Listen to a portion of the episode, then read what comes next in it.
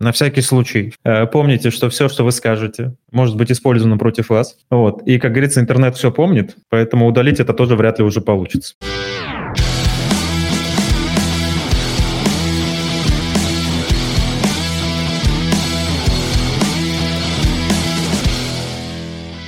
Всем привет. Всем привет, кто нас сейчас смотрит. И привет тем, кто нас будет слушать, а возможно смотреть, но, скорее всего, только слушать э, в записи. Привет вам, люди из будущего. Э, возможно, вы офигеете, но тем не менее. Э, мы сегодня собрались, э, давно уже не собирались, во-первых, начнем с этого. Вот, решили сегодня собраться вот по какому поводу. Во-первых, мы сейчас так или иначе вернулись вроде как уже к какой-то активной опять деятельности с выпусками и решили поговорить вот на какую тему. На тему которая так или иначе пересекается у нас в работе, э, в разных, опять же, направлениях, вот, и которая, если честно, мне тоже уже давно не дает покоя, потому что я не особо, как бы это правильно сказать, не особо понимаю, нужно это или не нужно. Но у меня есть разные мнения, я думаю, у каждого из нас они есть, и вот сегодня мы решили подискутировать на такую тему, как э, документация. Техническая, проектная, ну, в общем, разная. Вот. Э, где-то мы наверняка зарубимся, где-то поспорим. А чтобы мы э, с Артемом, э, как обычно, вот так вот по-стариковски не сидели, не душили, вот, мы пригласили гостя, который нам сегодня поможет в этом разобраться. Это Алексей из Альфа-банка, который является руководителем направления развития компетенций системного анализа. Я прям оттарабанил. Не записал. Раунд. Ребята, точно, все, лучше уже не будет. надо. Да. Всем привет. Привет, привет. Собственно, давайте начинать обсуждать. Я не побоюсь грязного вопроса. Нет, давайте, давайте начнем не с этого. Давайте, Алексей, начнем с того, что ты немножко вообще в целом расскажешь э, о себе пару слов, чтобы э, и ребята, которые сейчас присутствуют, и ребята, которые в записи будут слушать, э, не решили, что мы просто с порога, с двух ног решили тебе накинуть просто вопросов. А, да, давай начнем с меня. Собственно, как ты уже сказал, я представляю Альфа-банк. В Альфе я уже больше пяти лет. Начинал с позиции старшего системного аналитика в одной из продуктовых команд, потом постепенно рос, был ведущим, главным, стал тех лидом, и сейчас я являюсь руководителем направления. То есть в моем подчинении есть такой пул аналитиков, которые в свою очередь уже сидят по командам и развивают какие-то продукты. А, собственно, будучи аналитиком, я сталкивался с документацией, я непосредственно ее разрабатывал, ибо у нас в командах нет выделенного человека, такого как технический писатель. Собственно, поэтому документацию у нас пишет системный аналитик. Вот, и поэтому в целом я сегодня готов поделиться своим опытом и мнением относительно того, что связано с разработкой документации. Клево. Э, у меня вопрос с порога тогда, ладно, уже первый я пока отменю, мы к нему вернемся несколько позже. Меня заинтересовала история с, э, с техписом. Давайте как-то попробую сейчас сформулировать мысль. Я не совсем понял, в каком контексте ты его здесь э, применил. Давай вот так. Есть такая роль или должность, как технический писатель. А из названия исходит, что это человек, который занимается разработкой неких документов, он пишет документацию. Ну и поскольку он технический, он пишет техническую документацию на система, технический писатель. В некоторых компаниях это отдельная выделенная роль, отдельный человек, а в некоторых компаниях э, такой роли нету. И, соответственно, функцию по написанию технической документации выполняет кто-то другой. Вот, например, в Альфа-банке это системный аналитик. А если Я... мы прибег... да. прибегнем к опыту других компаний, вот, э, например, э, возьмем Яндекс. Да, в Яндексе есть прямо а, отдел, в котором сидят технические писатели и занимаются разработкой документации на сервисы Яндекс. Они прям технические писатели. А вот у нас такого отдела нету. Слушайте, у меня э, вот какой вопрос. Я не знаю, я э, не сталкивался ни разу с техписами, так уж получилось. Вот, поэтому, но э, в разных компаниях э, я замечал тоже такую историю, что это абсолютно могут быть разные люди. То есть и э, зона их, э, как сказать, ответственности и обязательств, она абсолютно разная. То есть, и я вот как раз-таки не совсем понимаю, как она очерчивается. То есть, вот есть человек, который просто занимается исключительно технической документацией, может быть, не до конца погружен, не находиться в контексте проекта или там, или еще чего-то. То есть, э, может быть, вы знаете, как это правильно работает. Я, например, нет. Ну, если у нас э, технический писатель член команды, часть корабля, то в той или иной степени он будет погружен в продукт и будет понимать, что он описывает. А другой момент, если человек находится вне команды, находится в своем отделе, и фактически этот отдел предоставляет сервис командам разработки. Здесь уже второй момент. С одной стороны, команды разработки, они а, экономят свой ресурс, не занимаются разработкой технической документации, там, посвящают больше времени разработке кода, фич. С другой стороны, человек, который находится вовне от команды, он должен а, предпринять больше каких-то усилий для того, чтобы понять, о чем команда все-таки занимается, для того, чтобы качественно описать то, что они сделали. А, Наверное, здесь нельзя а, говорить, что есть такой технический писатель, и у него есть прям жестко очерченные обязанности. Мы должны понимать, что есть некий образ этого человека, да, он занимается разработкой технической документации. Но в то же время это роль, это роль. Там, и от компании к компании эту роль исполняют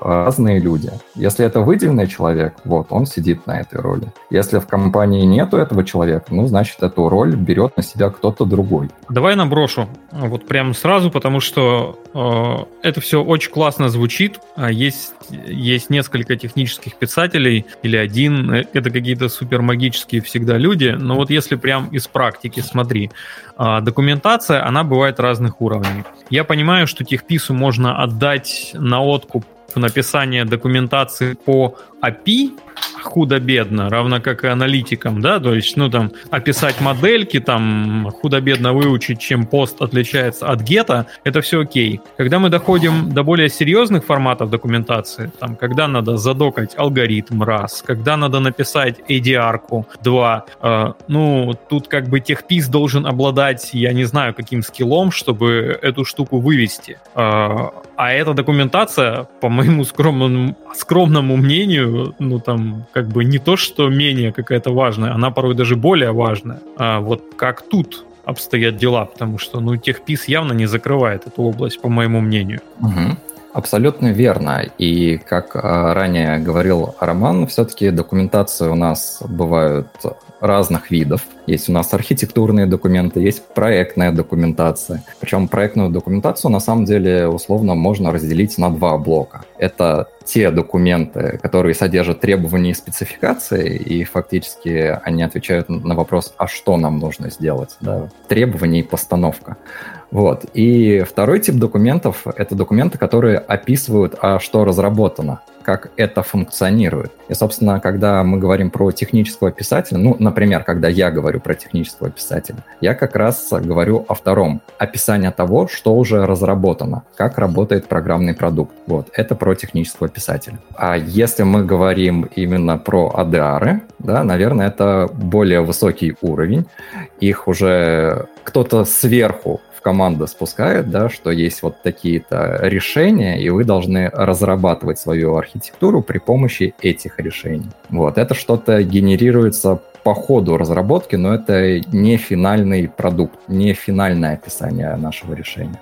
То есть мы сейчас в целом э, вот, э, говорим именно о, реш... о фиксации уже готовых э, решений. Да, Давайте понимать под документацией описание того, что реализовано. Описание реализации решения. Угу.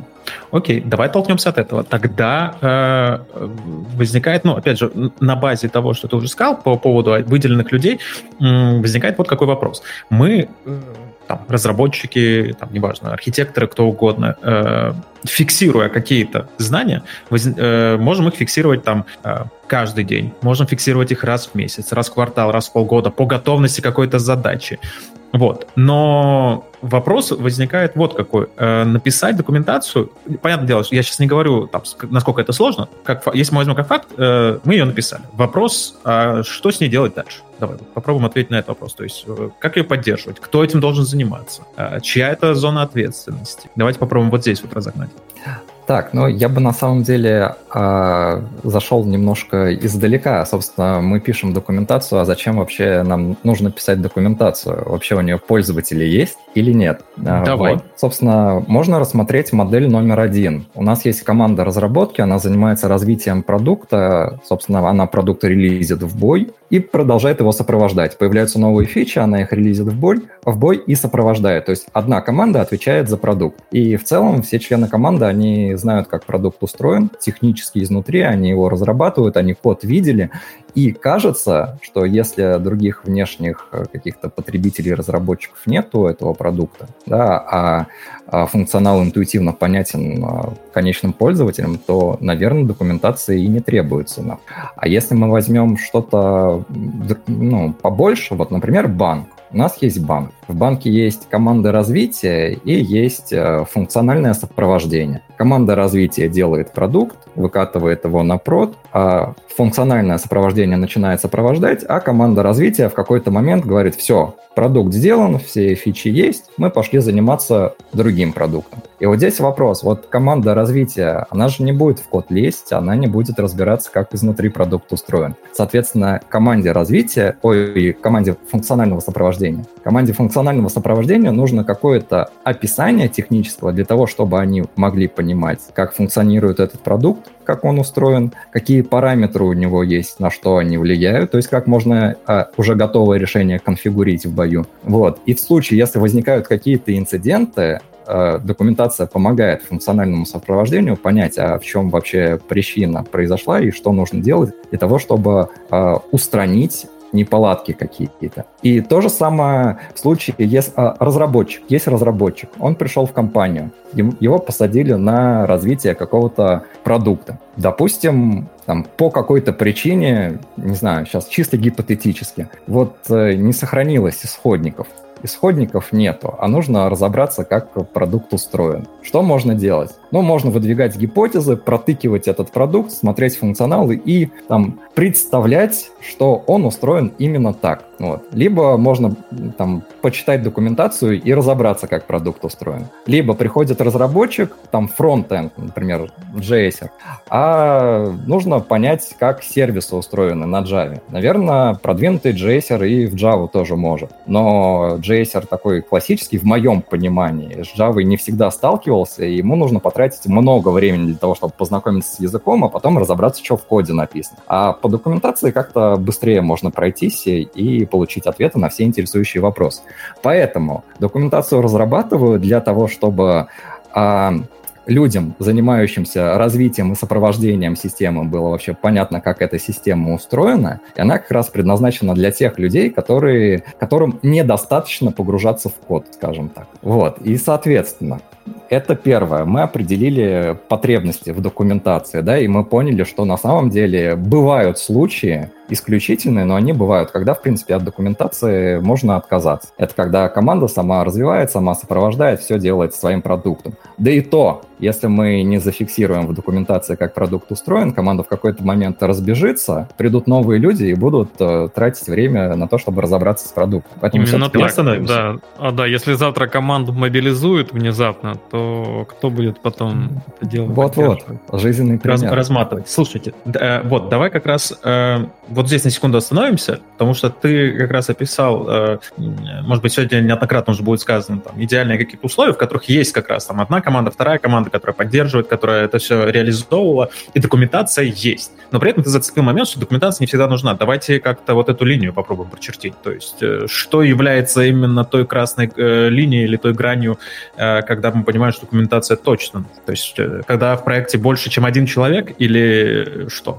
А, но давайте попробуем прочертить эту линию. И я бы на самом деле отталкивался от понятия потребителя, кому нужна эта документация. Если мы найдем такого человека, соответственно, для него мы и будем эту документацию писать. Если у меня есть пэт-проект, и я в нем единственный автор, и свой код никому не буду передавать, наверное, мне документация и не нужна я и так знаю, как он изнутри устроен. А если я свой продукт буду кому-то передавать, вот как я кейс с делением команд, команда развития, команда сопровождения, если я свой продукт передам на сопровождение другой команде и уйду потом, соответственно, мне нужно оставить, кроме, а, а помимо этого продукта, еще что-то, что позволит разраб, разраб, разобраться, как продукт устроен, как он функционирует. И, соответственно, тут может возникнуть второй вопрос, а насколько подробная у меня должна быть документация, которую я оставлю роли этой команде. А, а можно тоже... я, а, я вклинюсь? Да. Вот смотри, потому что, да, опять ты, ты,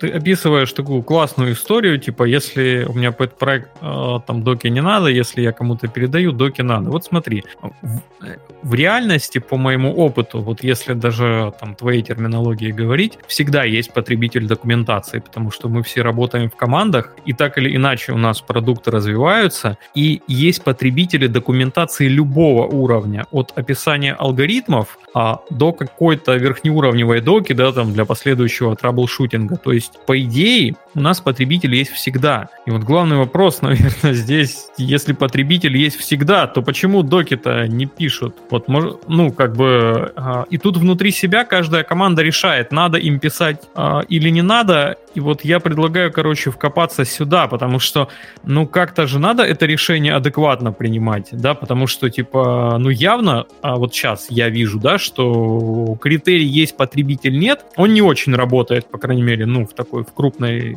э, разработке. Надо что-то другое. Так, я подожди, могу докинуть... Под, э... Подожди, подожди, ну ты же сам, сам говоришь, что дока нужна всегда, потому что она кому-то нужна, значит, потребитель есть. Так это я так считаю, да, но ведь команды многие не пишут документацию или пишут ее неподробную, про это мы сейчас поговорим. А, я докину? Давай. С вашего позволения, пока мы не ушли. Это я держу мысль, а я ж могу ее забыть. Э, по поводу потребителя. Я... Э, вот Алексей сказал, что ну, если ты один пишешь проект, то зачем ты его хорошо знаешь? Я видел свои проекты через год. Лучше бы я их документировал, потому что я их писал, я такой, так, что тут происходит вообще? Кто, где вообще, откуда, зачем? Поэтому про потребителя я согласен, что он, скорее всего, так или иначе есть. Да, потребитель, и вот ты говоришь, зачем, почему и когда, а, вполне возможно, что можно выделить и второй критерий, который нам будет а, подсвечивать то, что документация нужна. Это размер твоего проекта, размер продукта. Собственно, какую-то часть ты можешь удерживать в голове постоянно, а порой ты достигаешь определенного предела, и вот все. Ты возвращаешься и а, тратишь время на то, чтобы вспомнить, а что здесь было, да, почему так было, и прочее, и прочее. Поэтому, наверное, если мы говорим про большие программные продукты, то здесь тоже, наверное, стоит а, посмотреть в сторону доки. Я вот, я вот не могу. Что такое, по твоему мнению, большой программный продукт? Вот как ты считаешь? А, а вот, ты в сроках а... кода считаешь или в модулях, или в чем? Не-не-не, это же все понятие относительное. Для меня продукт может быть большой, а для другого человека, для тебя не очень. Да? И вот я больше ссылаюсь на то, что ты можешь э, удержать в голове, да, единовременно удержать в голове. Соответственно, когда ты понимаешь, что ты написал те же самые строки кода, когда там условно 100 строчек кода я еще могу удержать в голове, а вот когда у меня 1000, 2000 строчек кода, ну, уже тяжело разбираться, почему там такие классы, почему такие-то функции сделаны, вообще как они работают. И вот тогда, возможно, нужно задуматься. Так, вот, э, мы куда-то уходим. Я, я чувствую, что дальше мы уходим вот прям в, во тьму какую-то. Тем дальше, тем э, хочется закапываемся, открыть... Закапываемся, Да, тем, тем больше хочется открыть окно и проветрить. Э, вопрос у меня возник вот какой. Пришла в голову такая мысль о ценности. Мы, мы сейчас... Э, я не уверен, честно говоря, что мы выберем какой-то прям серьезный критерий, с которым согласимся все, а уж тем более с которым согласятся все остальные. Э, но, тем не менее, есть вот какая мысль, э, я обычно ее в рамках архитектуры э, э, использую, но, кажется, она тут тоже ложится. Если мы говорим, что там пользователь документации есть всегда, это могут быть те же самые разработчики, да, это могут быть, это может быть при этом большой проект, но какова, как бы правильно так сказать, какова вообще ценность документации да, о плохо работающем каком-то проекте, который нафиг никому не нужен, которым пользуются два человека, но он офигеть как хорошо задокументирован. То есть вот прям заходишь в документацию, вообще все понятно, вообще понятно, все разложено по полочкам, все классно, но этим проектом, этим продуктом как таковым э, никто не пользуется. Какова э, ценность такой документации в таком продукте тогда? Вроде все соблюдено. А, на мой взгляд, документация — это часть продукта, мы ее не можем отдельно от продукта рассматривать. И, собственно, если мы от этого отталкиваемся, то если продукт э, не очень хороший, значит, и документация как часть продукта сама по себе немного ценностей несет конечным пользователям. Ценность самой документации в том, чтобы она, что она позволяет разобраться э, в том, как продукт реализован, как он устроен. Да? Это одно она позволяет, это какая-то поддерживающая функция. Но саму ценность конечному пользователю несет э, именно продукт, если мы про это говорим. А документация является его частью. То есть такой продукт в целом можно и не документировать? Ну, не тратить время, не тратить деньги? Нет, но все, все же относительно. Есть, э, возвращаясь к предыдущим кейсам, да, есть команда сопровождения, она сопровождает продукт, который может быть не очень, но его надо как-то сопровождать. Окей, что делать с таким продуктом тогда? То есть э, команда сопровождения должна все равно писать документацию и ее как-то развивать. А, команда развития для сопровождения. Да. Да. Да, точно. Да, без, безусловно. Безусловно. Собственно, если мы не развиваем документацию, она у нас теряет актуальность, да, и фактически польза от нее, она стремится к нулю, потому что она описывает то, что а, описывает устаревшее состояние системы, скажем так. Система работает а, одним образом, а в документации написано по-другому, и здесь вообще хаос возникает. Документация а, мало полезна становится. Поэтому ее нужно поддерживать в актуальном состоянии даже для продукта, который не очень. Знаешь, у меня тут есть вопрос, опять же, из практики. А, а как, по твоему мнению, нужно правильно этот процесс эволюции документации проводить? Я понимаю, что тут в целом можно как бы семинар на три часа прочитать, но некие базовые правила, там какое-то, может быть, версионирование, описывание изменений и так далее. Потому что, ну, на самом деле, а, эволюция документации, как по мне, довольно сложный процесс. Я через через него проходил просто, и это прям не, не изи вообще. Угу. А, я бы со своей стороны рекомендовал не разделять процессы разработки продукта и разработки документации, а вести их параллельно. Собственно, мы делаем фичу, документация является частью нашей поставки, неотъемлемой частью. И, соответственно, когда у нас фиксируется какая-то версия продукта, документация, она должна входить в него. Вот. Иначе мы не написали документацию для версии продукта, неактуальность документации и все отсюда вытекающие. Поэтому я бы ставил этот процесс параллель. И, собственно, у нас мы и пытаемся так делать. У нас стартует спринт, у нас есть аналитик, который пишет документацию, есть разрабы, которые пишут код, есть тестировщик, который покрывает код автотестами. Ребята в течение спринта а, стараются работать параллельно. И в конце собирается поставка, где есть все. Код, документация и тесты. Вот, для меня это а, то, а, тот процесс, к которому надо стремиться. Иначе мы а,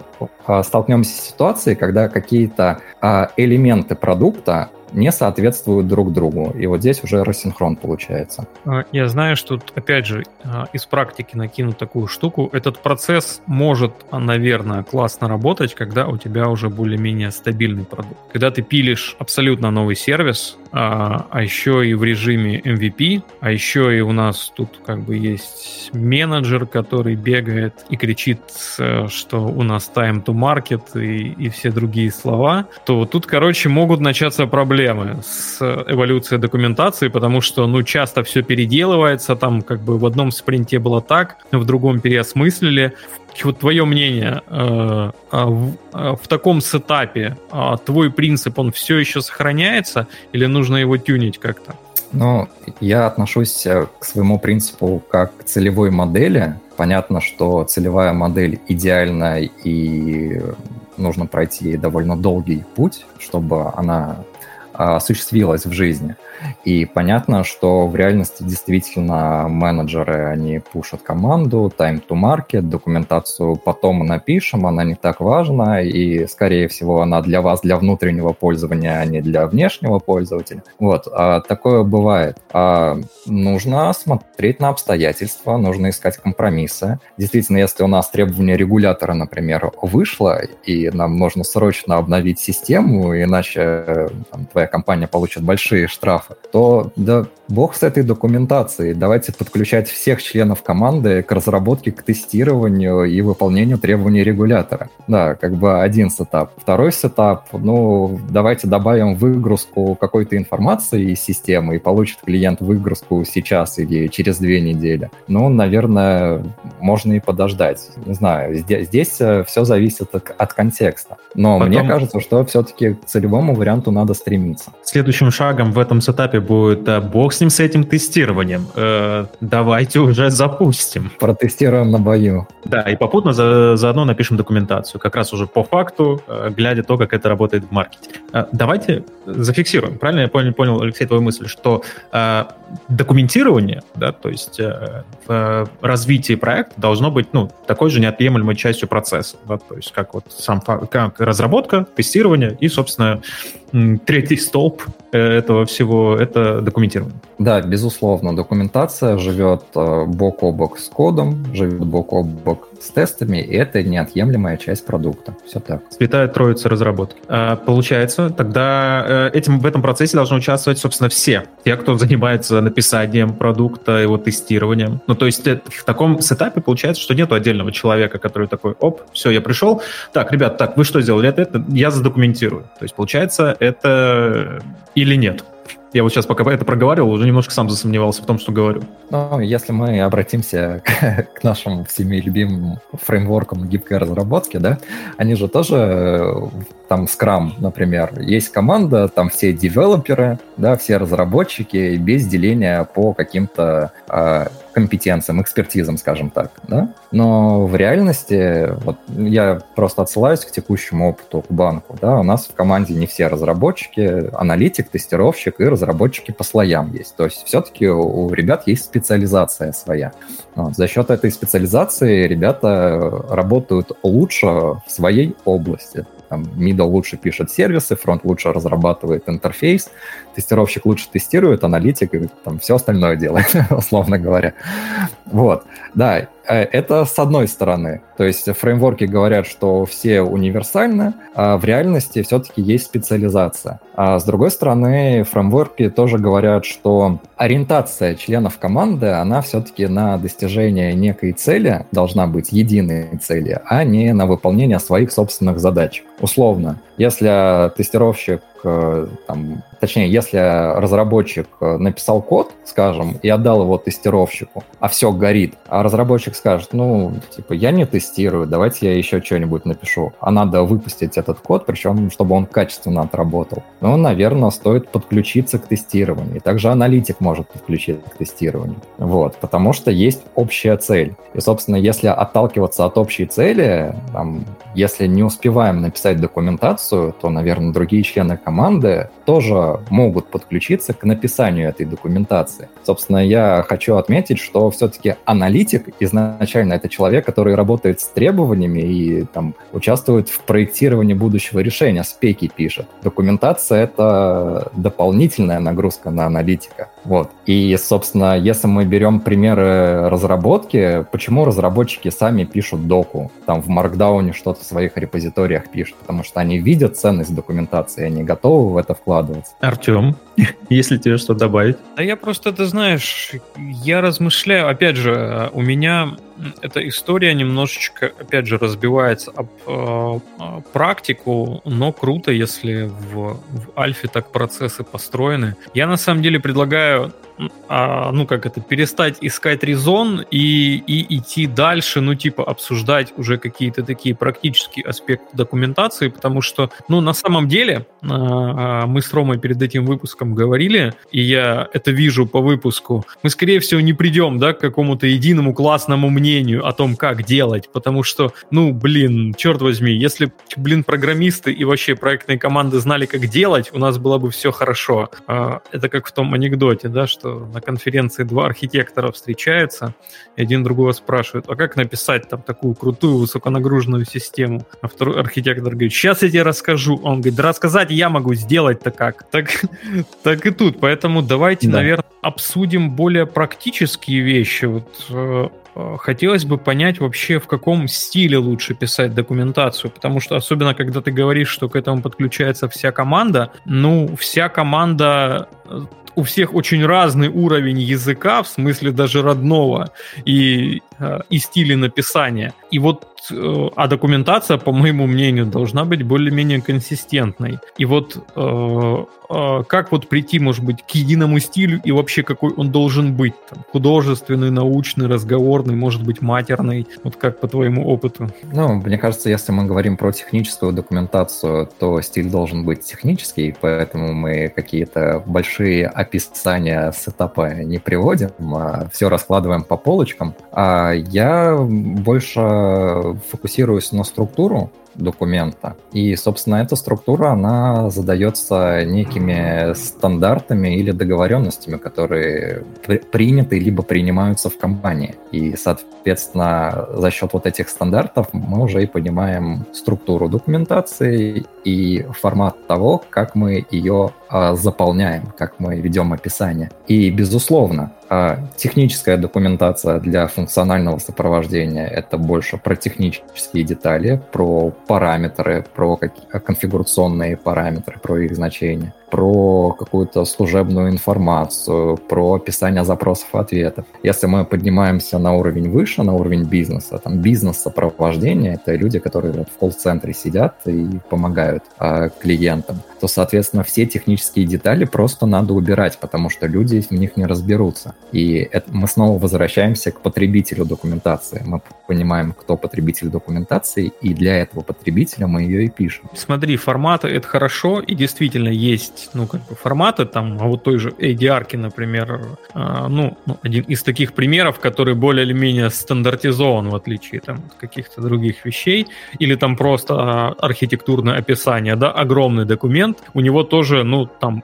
более или менее четкий формат. Но суть в том, что помимо формата есть же еще наполнение, и прям написать можно по-разному, очень по-разному. Особенно там, если какой-нибудь, не будем называть а, а, его роль в команде, человек, скажем так, ну не может там особо связать двух слов, а у кого-то круто получается. А, это как потом стыковать? Это получается нужен еще один человек, который будет это вычитывать? Или как быть? Вот, вот как настроить вот, вот это вот написание? Ну потому что явно стандарты всех вопросов не закрывают. Да, стандарты как, как минимум уже что-то дают, что помогает человеку, пишущему документацию в ее разработке, да, по крайней мере, есть канва. Это первое. А второе, ну, если мы берем технических писателей и аналитиков, люди, которые чаще всего сталкиваются с задачами по разработке документации, то большинство из них э, может связать несколько слов и все-таки написать документацию, да, оформить документ.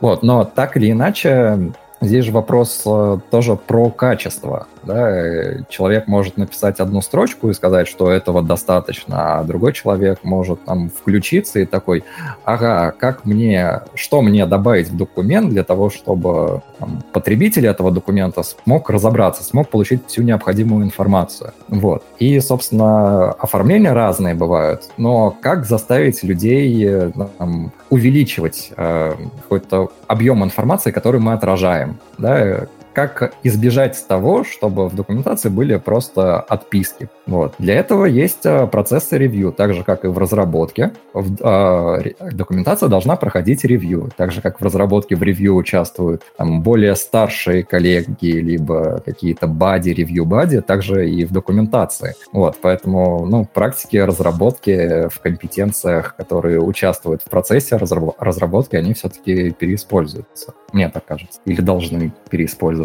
Я надеюсь, нас сейчас не слушают о, о, о люди, которые заказывают разработку программного обеспечения, потому что они сразу понимают, что это такие рейты X2, X3 просто. На это все. Ладно, ладно. Шутки шутками, Ром. Вопрос цена, цена качество. Да, да, качество. А, да, а я хочу зайти на эту э, историю с, с другой стороны. Вот мы говорим про написание э, документации. Очень классно. Очень классно. Документация написана. Ее много. Все, она есть э, не читают, вот не читают документацию. Вот ты стараешься, ночами не спишь, э, потом вычитываешь, э, вот прям делаешь вроде классную документацию, а ее не читают. Приходят в очередной раз тебе говорят, слушай, вот это не работает, а как вот этот там запрос сделать, а как вот этот результат получить из сервиса? А, есть ли какие-то механизмы отработанные, как заставить читать документацию? Помимо того, что просто говорить каждый раз так, вот ссылка, вон дверь, вон иди. Но да, как э, у человека вызвать желание читать документацию? Хороший вопрос. А на самом деле тоже от сетапа э, зависит.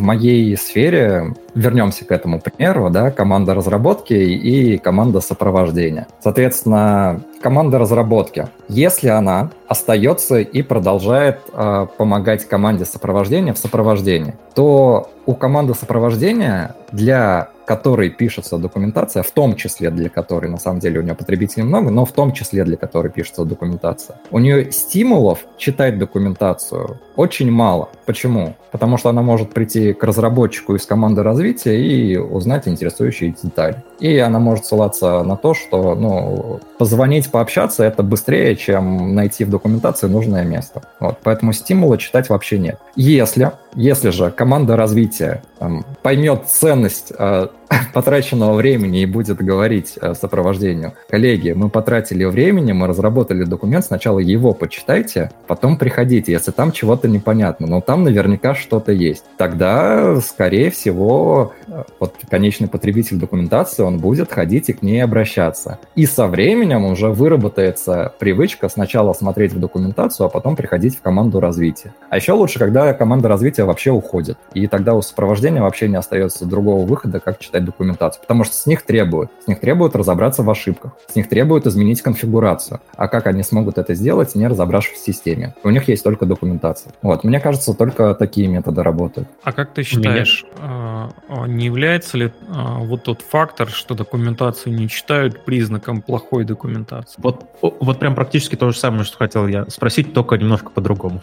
Ну, да весь по-другому и а я... кумулятивный эффект. Давайте, да. Помимо того, что она плохо может быть написана, она же может быть плохо, как бы это сказать, визуализирована. То есть я, например, э, заходя в некоторые сервисы, да, особенно какие-нибудь Блин, я не могу сейчас вспомнить, если честно, но вот вспомним некоторые сервисы с документацией, которые сделаны там чуть ли не на сервлетах древних, знаешь, э, которые выглядят как э, безумные старые сайты там 90-х, и такие есть. И глаза режет, и читать сложно, ну то есть прям тяжко. Мне лично даже э, Confluence сам как таковой немножко, это мое личное скорее, э, ну как-то он не очень приятен мне в восприятии информации, которая на нем есть. При этом, если обычный генератор какого-нибудь markdown странички, зачастую статики, мне намного приятнее читать, просто потому что вот он вот так вот выглядит.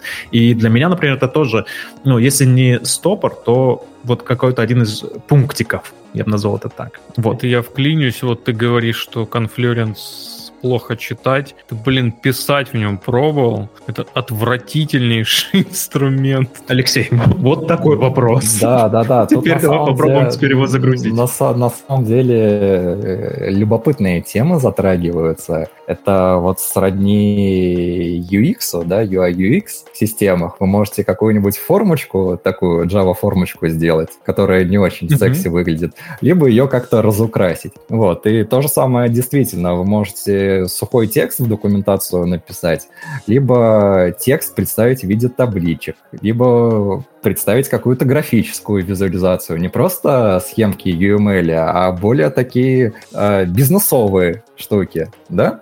Вот, но так или иначе, мы пишем техническую документацию, значит, описание должно быть техническое, кажется, кажется. Понятно, Нет, что описанию... визуализировать можно по-разному, визуализировать по-разному, да, но представление техническое, поэтому там плюшечки, наверное, накручивать не стоит. Хотя можно этим заняться, но мы должны понимать, что оформление — это дополнительное время. Это как бы первая мысль. А вторая мысль — то, что документацию не читают и является ли это признаком того, что документация, э, как там было сказано, некачественная, да? Ну да, плохо написано просто. Плохо написано.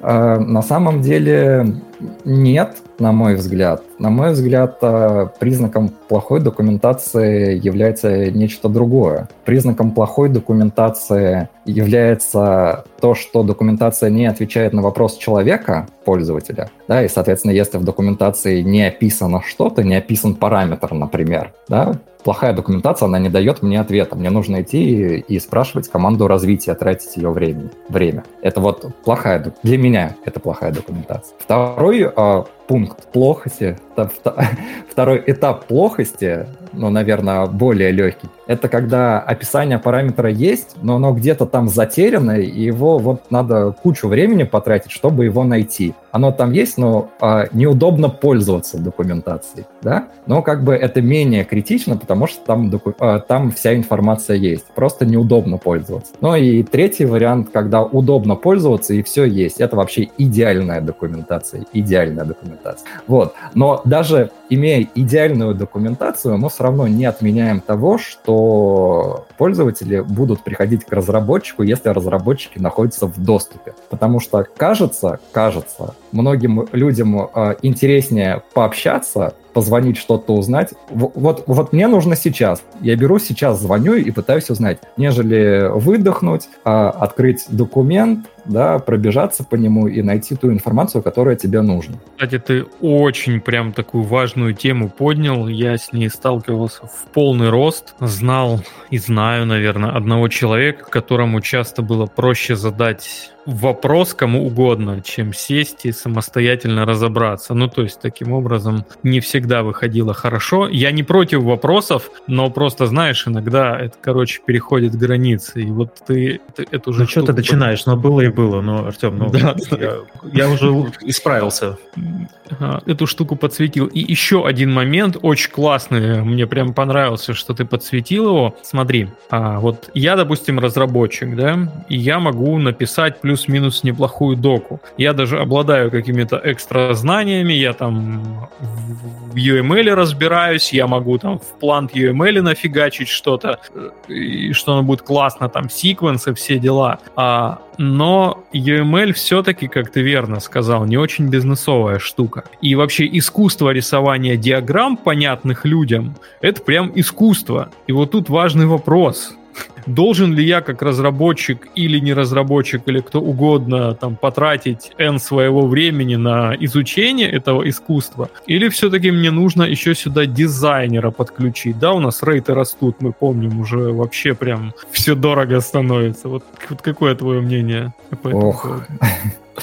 Но, честно, в моем понимании дизайнер, он э, помогает сделать что-то красивое для тех людей, которым мы что-то продаем. То есть за счет дизайна мы завлекаем клиентов, которые платят нам деньги. А привлекать дизайнера для внутренних сотрудников, да, ну, документация, например, для того же самого сопровождения, и вот нужно ли привлекать дизайнера для того, чтобы он ее красиво оформил. А Вопрос. А, с одной стороны, а, деньги. Готовы ли мы потратить ресурс дизайнера на внутренние наши нужды? А с другой стороны, все-таки лояльность сотрудников и желание сделать их работу более удобной. Вот в моей практике не помню такого случая, чтобы мы привлекали дизайнера для оформления технической документации для внутреннего пользователя. Вот такого не помню вообще. Мы привлекали дизайнера для оформления презентаций для топ-менеджмента. Это да. Но вот для технических сотрудников нет, такого не было.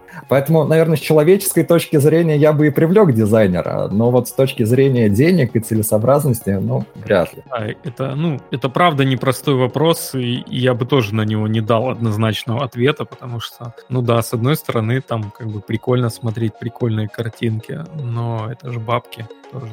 Да, а, красиво. Слушай, знаешь, как я думаю, можно решать этот вопрос? Вот мне сейчас прям решение пришло, откровенно тупое, но я его озвучу, все равно кто мне запретит в конце. А, можно просто собрать всю команду и сказать, ребята, есть такая тема, мы можем делать супер крутую документацию, она будет клево оформлена, но вы со своей зарплаты просто будете скидываться на дизайнера. И вот если вы готовы, то, то нормес, у вас будет документация прям огонь. Ну, если нет, как бы сорян, страдаете с UML. Слушайте, э, ровно прям эту же картину можно развернуть и просто приходит к тебе менеджер, говорит, слушай, документацию нужно. Он говорит, смотри, Хотите документацию? Вот ровно немножко от зарплаты своей берете э, и на проект тратите. Ладно, звучит ужасно, но раз уж мы Отлично говорим, звучит, как по мне, мы, по-моему, пришли к решению, как должна писаться документация. Я очень рад. Видите, как, э, как это очень часто бывает, как только мы начинаем таки говорить о деньгах, я, я включаюсь. Э, ладно, э, мы говорим, раз уж говорим о деньгах, давайте заодно вот все-таки сделаем этот шаг в сторону, потому что мы уходим все, вот мы вот, как у меня есть ощущение, что мы э, на одной и той же теме вот прям копаем-копаем, все еще документацию документацию, и надо попробовать посмотреть на нее сбоку, э, так сказать, в профиль. Э, вот как предлагаю это сделать. Если мы говорим о деньгах, э, э, документация — это деньги, да, это время. Давайте так, это время, которое конвертируется, естественно, в деньги. Так э, почему бы не отдать документацию на аутсорс? Например. И есть даже сервисы такие. Я на всякий случай, э, чтобы не быть голословным, даже проверил, они есть. Вот. Я не то чтобы сильно в них верю, вот, собственно, давайте и порассуждаем, насколько это вообще э, имеет место быть. Сервисы по разработке документации, если нужно, записывайте телефон. Я вам порекомендую. Да, и по промокоду в чатик. Да, на самом деле есть такие компании, которые предлагают сервис разработки документации под ключ под вашей системой, и это действительно очень удобно, когда э, у вас команда разработчиков, вы привыкли писать код, искать оптимальные решения делать фичи, и вот э, не очень хотите отвлекаться на то, что не сидит у вас серж, в сердце, скажем так, да, документацию все-таки нужно написать, особенно если это продукт под, под заказ, и заказчик требует э, проектную документацию к тому, что вы сделали. Действительно, можно подключать э, внешнюю компанию на субподряд. А, в этом ничего нет. Э, плохого, это практикуют. Единственный момент, э, на который я бы обратил внимание, это степень погружения э, специалистов этой внешней компании в ваш продукт. То есть какие затраты потребуются для того, чтобы ознакомить этих ребят. Потому что помимо того, что вы будете заниматься разработкой, вы должны уделить время этим ребятам. Вы же не отдадите систему и скажете, а, разбирайтесь сами. Нужно выделять время на консультирование этих людей, на ответы на вопросы, которые у людей возникают. Вот, это дополнительно ваше время, но зато вы разгружаете какую-то э, часть рабочей недели для того, чтобы заниматься основной деятельностью, а не основную деятельность, да, вы отдаете на субподряд. Вот. Но если вы отдали документ на субподряд, а, тут тоже как проверить, что документация написана качественно, как проверить, что она отражает текущую реализацию системы, как проверить, что это то, что вам нужно. То есть в любом случае не получится сделать так, что вы отдаете деньги компании, даете ссылочку на ваш сайт, условно говоря, и говорите, вот все, через две недели ждем документацию. Получаете документацию, отдаете вашему заказчику. Такого не будет. Все равно вы тратите время на передачу знаний, и вы тратите время на приемку результата. А вопрос, сколько времени вы потратите, это уже что-то отдельное, и это все индивидуально решаемое кажется. И мой любимый вопрос как раз вот прям э, он у меня созрел в голове. Смотри, э, внешние люди — это всегда внешние люди. если наш сервис, там какой-нибудь калькулятор с котиками, это мой любимый пример, окей, можно отдать доки на аутсорс. А, даже если это уже какой-то банк или там какая-то система безопасности, то э, мы тут сразу попадаем на то, что какие-то внешние люди, они будут знать какие-то детали реализации, которых знать по идее не должны. Это первый момент. И второй момент в документации вообще, ну вот порой встречаются довольно чувствительные вещи, там, а, там условные токены какие-нибудь для доступа к системам и так далее. И тут смотри, два вопроса у меня есть. Первый вопрос, как ты вообще а, на эту штуку смотришь, ну вот, что типа внешние какие-то люди узнают о твоей системе гораздо больше, чем вообще должны узнавать внешние люди. Это первое. А второе, э, э, чего вообще, может быть, не стоит хранить в документации, чтобы на такие истории не попадать, потому что, ну, даже внутренние люди увольняются, уносят с собой на флешках артефакты погибших цивилизаций, это потом всплывает и, и начинается бяка. Ну, основное из практики это, наверное, учетные записи для доступа к внешним системам, это когда мы говорим про интеграции межсистемные. Вот. Безусловно, учетные записи хранить нельзя, и если мы говорим про банк, у нас даже отдельный департамент безопасности есть, который за всем этим мониторит и даже очень ругает, если учетные данные для тестовых стендов отображаются в документации. Вот, вот нельзя такого. Да. То есть, да, подожди, они даже и документацию мониторят? Да, даже вот документацию мониторят. Вот. Э, нельзя это светить. Это информация, которая доступна уполномоченным людям, скажем так. Часто это сопровождение соответствующей тестовой среды. Вот там сидит три человека, вот им можно, остальным нельзя. А, вот. А, возможно, учетные записи можно хранить в зашифрованном виде, да, пароли в зашифрованном виде. Там, ну, не расшифруют, надеюсь, но лучше тоже этого избегать. Вот. А если документация помимо внутреннего пользования еще как-то вовне уходит, там, например, вы на клиентов что-то открываете, и клиенты могут это видеть, соответственно, все данные, составляющие банковскую тайну, они тоже там не должны появляться. Если вы примерно писали, что у такого-то клиента столько-то денег на счете лежит, а это реальный клиент, ну, кажется, вы раскрыли ту информацию, которую нельзя было раскрывать.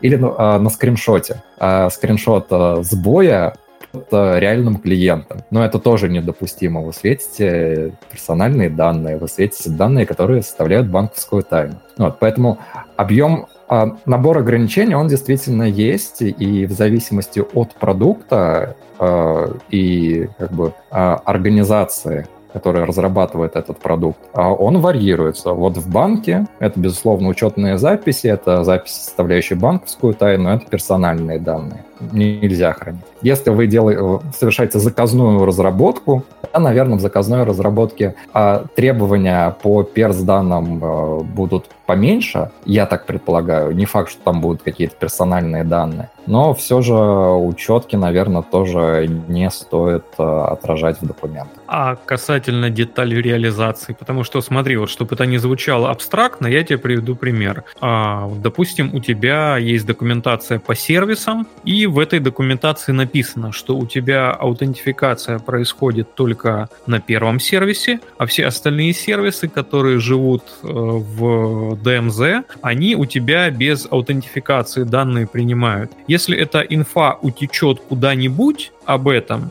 то я вижу здесь уже потенциальную, а, ну, такую хорошую а, SSRF, да, что если я смогу на периметре получить SSRF, то я дальше просто буду в эти сервисы без проблем стрелять и все данные без токенов получать. Это важное знание. И не хотелось бы его сливать чувакам, ну, ну которые пишут доку, там, кто они вообще такие, какая-то левая компания. Вот как ты к этому относишься? Ну, если мы берем банковский контекст, а, эту информацию прям очень желательно отразить отразить в документации, потому что служба безопасности, информационной безопасности, которая проверяет ваше решение на соответствие требованиям, она пользуется в первую очередь документацией. Соответственно, по документации она может узнать об уязвимостях. А если вы этого не отразили в документациях, ну, вы будете жить с уязвимостью, и о ней никто не будет знать, за исключением, возможно, разработчика решения. Ну да, или хакера пока не найдет. Ну, так э, и как да. быть в, в этой ситуации? Писать критичные куски самостоятельно, не отдавая их на аутсорс? Или брать подписку о невыезде там, с компанией, которая пишет? А, безусловно, с компанией аутсорсером будет заключено определенное соглашение а, которого они должны придерживаться. Ну вот, например, если мы банк берем, да, и у нас действительно критичные системы, то я не встречал кейс, когда бы мы привлекали аутсорс. Хотя такие предложения тоже возникали, но у нас все внутри происходит. А если брать э, там, формат Яндекса, я просто ходил на, на несколько их мероприятий, у них фактически отдел технической документации, это не аутсорс, но это внутренний отдел а, подразделения в компании, который оказывает сервис для других компаний. Вот. Наверное, внутри большого Яндекса они могут обменяться этой информацией, и, наверное, ничего страшного не будет. Но это мое предположение, да, поскольку внутри одной компании. Но действительно, если какие-то чувствительные данные есть, чувствительные детали реализации, эм, сомнительно, что просто в таких случаях будут прибегать э, к аутсорсинговым компаниям. А если все-таки к ним будут прибегать, то взаимоотношения будут э, регламентироваться на уровне договоров. В общем, именно поэтому мне не нравится история с аутсорсом э, документации, потому что, ну, я говорю, по моему скромному мнению, грань тонка, и, и можно нехило попасть. В общем, я так ну, понимаю, в, в твоем контексте э, больше минусов, чем плюсов, да? В моем, да. Я бы лучше нанял отдельного какого-нибудь человека или размазал бы это по команде, увеличив им зарплату. Да, и, и знаешь, и каждый, э, у тебя три человека, и каждый знает только часть информации, да? А и, и потом просто, чтобы э, по старому правилу, чтобы собрать всю информацию, нужно как минимум два из них, да, вот так. Все как Брюс э, Шнайер писал. Все именно так и должно быть. Слушайте, было бы, кстати, очень забавно, если... Э, но, возможно, это будущее. Может быть, в будущем так и будет все это работать. Я, кстати, э, предлагаю сделать не, небольшой такой попытку все-таки посмотреть будущее. Мы поговорили, говорим о документации в контексте того, как это сейчас, как это может быть, как это хорошо или плохо, а, мы же понимаем, что в будущем э, вообще, может быть, не нужно будет писать эту документацию. То есть то, что мы сейчас обсуждаем, уже нафиг никому будет не нужно. Сейчас объясню, о чем я. То есть э, мы наблюдаем э, активный рост и очень большую активность ИИ, так называемого искусственного интеллекта, и какова вероятность, как вам вообще такое будущее, в котором документацию вообще не будет писать человек? Потому что, например, сейчас есть уже решение, по крайней мере, на питоне я видел, когда из описания создается функция. То есть человек описал, э, описал его языком, э, что должно произойти, и искусственный интеллект генерировал функцию. Э, в обратном порядке наверняка сложнее. Не буду говорить, я в этом деле не специалист, наверняка сложнее, раз пока еще этого нет. Но, тем не менее, наверняка возможно. Хотя бы какая-то там, верхнеуровневая документация. Вот. Как вы думаете, есть ли у этого будущее? Хм. А, вопрос интересный, потому что есть определенные решения, наработки, которые позволяют тебе генерировать документацию автоматом, да, автоматически. Ты ничего не пишешь, тебе код сам документацию пишет. Вот, например, у нас есть а, штуки, которые генерят примеры запросов-ответов и вставляют их прямо в документацию. Вот частичка, там описание входных-выходных параметров в виде таблички из аннотации джавовых для берется. Вот. И пример э, запроса-ответа с тестов да, как там дергается. Вот. Но часть документации, она собирается автоматом. Такое есть, да. Но вот если мы смотрим дальше и задаемся вопросом, а вообще документация может ли полностью генериться автоматически, ответ будет неоднозначный, неопределенный. Это, наверное, сродни тому, что а будет ли в какой-то момент а, создана программа, которая будет а, автоматом писать другие другие программы. Да, программа, которая разрабатывает программу. Так. Вот. Вы Кажется, я уже где-то это слышал. Вот, но, собственно, подход на самом деле аналогичный. С большой вероятностью будут какие-то средства, которые помогут нам писать качественную документацию, позволят нам как-то ее оптимизировать, рефакторинг проводить, позволят даже частично генерировать куски документации. Но вот чтобы автоматом документация сама собиралась, так или иначе нужен какой-то код, который позволит тебе эту документацию собрать. И здесь вопрос, а хочешь ли ты разрабатывать отдельное решение внутри своего решения, который, которое бы тебе собирало документацию на свое решение. Мне кажется, это очень э, такие неоправданные вложения, неоправданные, неоправданно большие, и никто не будет в это вкладываться. Максимум, что будет появляться, это некие инструменты, которые позволяют облегчить написание документации. Но эти инструменты не будут за тебя ее писать. У меня Знаешь, есть... Да, давай. Да, я хотел сказать, что я плюсую как раз за частичную генерацию, но на самом деле, что я думаю про и в целом для генерации документации, мне кажется, что в некоторых областях знаний если есть возможность на достаточно хорошем уровне формализовать то, как должна строиться документация, ведь у нас, ну, как бы вся проблема с генерацией и, с, и в том числе нам нужен достаточный уровень формализма, да, пока у нас а, документация пишется, ну, давайте посидим, что-нибудь придумаем, там, по, brainstorm, а, по брейнштормим и там еще что-нибудь поделаем, но вот так не работает. А если удастся разработать какие-то формальные правила, а, пусть даже и не для всей а, доки, но вот для каких-то кусков, ну, почему нет? Мне кажется, в каком-то виде это может работать. Мне кажется, знаете, какой я примерно вижу вариант, как это может работать. Это сейчас исключительно такая будет гипотетическая история. Я тут скорее упираюсь даже не столько в ИИ как таковой, да, который, в принципе, себя неплохо показывает, как вообще в целом техническое решение, сколько в сам язык программирования. Потому что язык программирования, он эволюционирует, и мы видим, как он от абсолютно, условно говоря, нечитаемым и непонимаемым, э, от абсолютно нечитаемого и непонимаемого человека эволюционирует в нечто уже понятное да, с точки зрения вот, лингвистики как таковой. И, возможно, эволюция языка приведет к тому, что описание самого кода перейдет э, в форму уже э, достаточно понятную для человека, чтобы даже ИИ смог из того, что написано, собрать ну, достаточно максимально, точнее говоря, даже не то, что достаточно максимально понятное человеку э, процедуру, да, то есть того, что происходит, описание того, что происходит в коде, потому что код, э, возможно, уже будет написан прям э, более человеческим языком. Не знаю, опять же, будет ли туда развиваться язык, э, любой программирование, или, может быть, язык программирования вообще останется один, и будет это Rust. Ладно, шучу.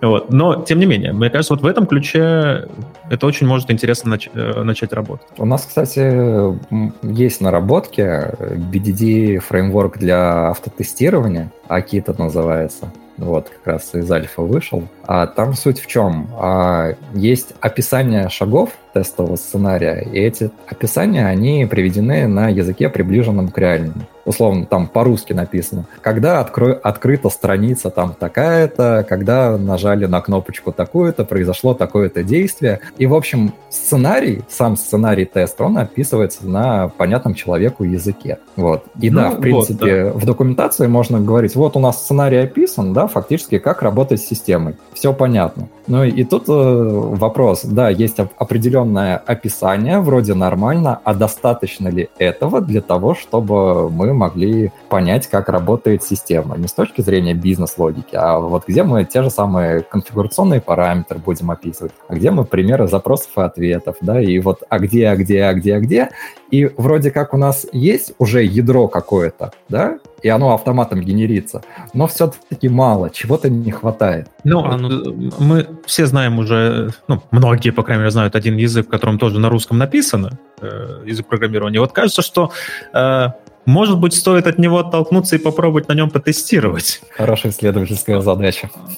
Я, знаешь, на самом деле история, вот когда генерится ядро, она тоже неплохая, потому что она может, ну, реально все, все упростить и, например, закрыть вопрос, да, когда человек там условно не может связать двух слов, а а, ну, как бы потому что это боязнь там чистого листа какая-то, что-то еще. А когда есть уже нагенеренные штуки, и их надо просто, ну, там, поправить или там что-то дописать, это может быть проще, кстати. Идея хорошая. А вот по поводу фреймворка вот этого, о котором ты говоришь, это как раз, наверное, да, тот уровень формализма, о котором я говорю, что если мы сможем а, достаточно хорошо формализовать какое-то описание, ну, там, в коде или, а, или правила, в смысле, формализовать, то по ним можно можно вполне себе нормальные тексты генерить. Я вот к чему пришел спустя час нашей беседы. К тому, что очень не хочется писать документацию. Я прекрасно понимаю, что это полезная и нужная штука, но теперь я что-то так сильно зацепился за мысль, что э, э, максимально автоматизировать хотя бы часть этих процессов. Вот. Но, к сожалению, я понимаю, что далеко не все возможно автоматизировать. По крайней мере, пока, по крайней мере, моими силами точно. Да, я предлагаю, на самом деле, у нас вот есть тут постоянные слушатели, они нас слушали аж весь выпуск. Если у вас есть вопросы какие-то, напишите в чатик. Если у вас есть вопросы к нам, к нашему гостю. У вас есть уникальный шанс. Мы сейчас минутку подождем, пока вы накидаете вопросов. Или вы, а, вы может, хотите голосом задать, поднимайте руку, задавайте. Мы с радостью на все ответим. А по докам, а, пока вы думаете, да, я заполню паузу.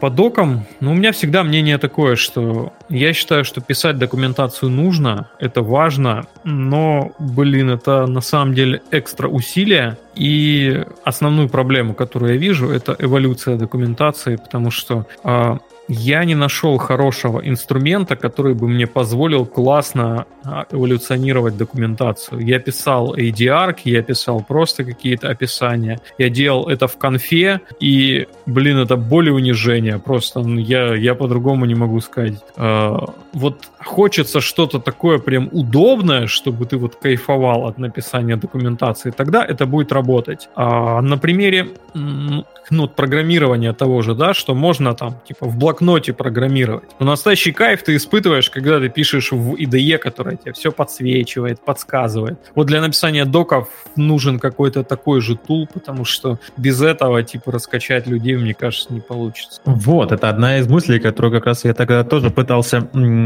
ну, для себя э, осознал и понял, что я иногда, например, прежде чем сесть и писать в Markdown файле, что-то, я сижу и выбираю, ну, у меня есть там несколько решений, э, которые визуализируют Markdown, да, ну, то есть в голом Markdown не писать, ну, откровенно скучно, вот, хочется видеть какую-то более-менее красоту, и я вот каждый раз сижу и вот выбираю, что сегодня будет под настроение, потому что э, заставить себя относиться к документации так же, как и к коду, ну, будем честно, очень сложно, потому что код ты можешь запустить, ты можешь э, получить э, фидбэк о том, работает он или нет, да, там, э, да, в целом, то есть он, э, результат его работы виден и, и сразу, и плюс там, он ощутим. Да, понять, э, в какой момент э, понять необходимость документации, мне кажется, можно только в ее отсутствии. Э, Алексей нам пишет, что в iOS нет нотаций, наш постоянный слушатель э, из-за границы, э, что нет нотаций, поэтому нет авто... Уточняет.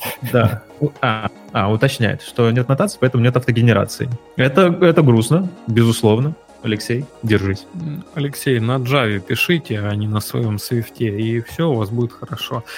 Алексей, спасибо тебе, что пришел и э, помог нам вот поговорить на эту тему, а то мы с Артемом сидели бы и просто накидывали бы друг другу каких-то историй из жизни проблемных, как нам э, понравилось или не понравилась где-то документация. Вот, а ты нам как раз более детально помог это разложить немножко на другом уровне, потому что я лично шел на, этот, э, на эту беседу как раз с мыслью именно о технической документации. Ну, это профдеформация, это нормально.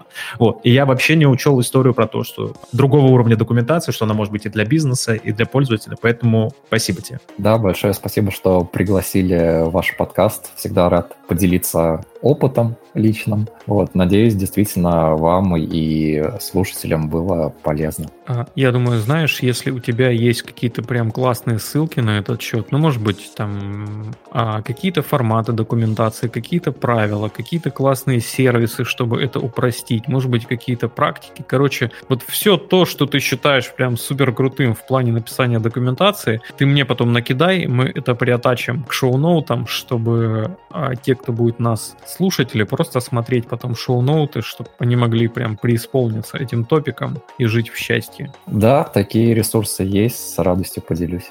Я пару слов еще буквально давай, на, давай. конце скажу. А, ребят, спасибо те, кто у нас сегодня присутствовали, собственно, на стриме, а те, кто будет слушать записи, э, напоминаю, чтобы подключались в канал, э, потому что так будет, во-первых, э, вы быстрее и вживую сможете это все послушать и даже увидеть. А при желании можете даже поучаствовать в дискуссии. Вот, поэтому всем спасибо еще раз и всем пока. Ну, теперь точно пока.